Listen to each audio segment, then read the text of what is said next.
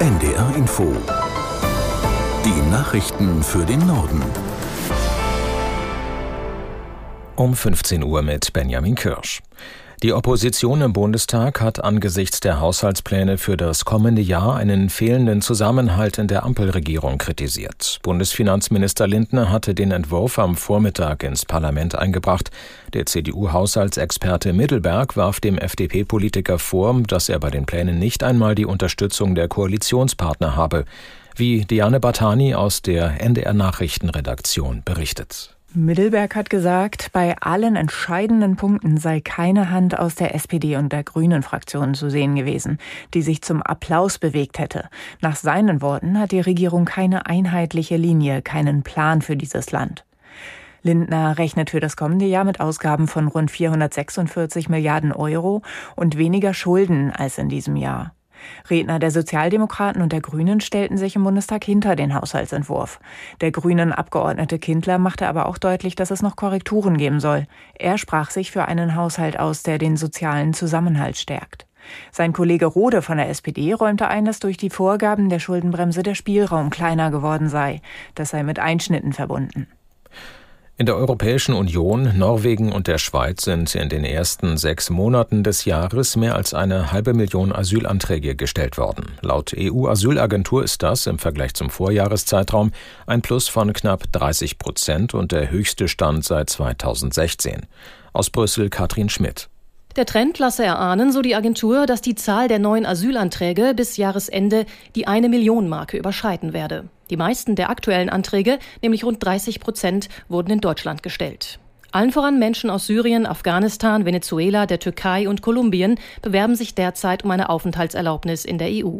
Die rund vier Millionen Ukrainerinnen und Ukrainer, die vor dem russischen Angriffskrieg geflüchtet sind, fallen nicht unter die Antragsteller. Für sie gilt in der EU weiterhin ein gesonderter Schutzstatus.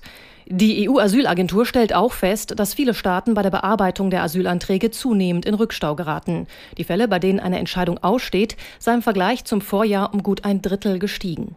Die Mitgliedstaaten diskutieren derzeit intensiv darüber, wie diese Entscheidungen beschleunigt werden können. Im vergangenen Jahr sind weltweit 1172 Menschen durch Streumunition getötet oder verletzt worden. Das sei die höchste Zahl seit der ersten Veröffentlichung des Streubombenmonitors im Jahr 2010, teilte ein Bündnis von Hilfsorganisationen mit. Alleine in der Ukraine gab es demnach 890 Opfer. Auch im Irak, in Syrien und in Libyen sei trotz eines internationalen Verbotsabkommens Streumunition eingesetzt worden. 95 Prozent aller erfassten Getöteten und Verletzten sind dem Bericht zufolge Zivilisten. Die Hilfsorganisationen appellieren an die Staatengemeinschaft, auf den Einsatz von Streumunition zu verzichten. Die Verantwortlichen müssten zur Rechenschaft gezogen werden. Ratenkredite werden in Deutschland offenbar immer gefragter. Das zeigen aktuelle Zahlen der Schufa, wonach immer mehr entsprechende Verträge geschlossen werden. Aus der NDR Nachrichtenredaktion Ulf Hilbert. Mehr als 9 Millionen neue Ratenkredite hat die Schufa im vergangenen Jahr gezählt. Das ist ein Plus von 30 Prozent im Vergleich zu 2021. Auffällig ist laut Schufa, dass vor allem jüngere Menschen immer mehr auf die Zahlungsmethode setzen. Verbraucherschützer sehen die Entwicklung kritisch. Selbst 0 Prozent Finanzierungen könnten für die Verbraucher teurer werden als die direkte Bezahlung, denn oft kommen noch Gebühren und Versicherungen zum Kaufpreis dazu. Und die Preise selbst sind bei solchen Angeboten auch oft höher als bei anderen Anbietern, sagt zum Beispiel die Verbraucherzentrale Nordrhein-Westfalen. Frankreich will ein landesweit geltendes Monatsabo für Regionalzüge nach dem Vorbild des Deutschlandtickets einführen.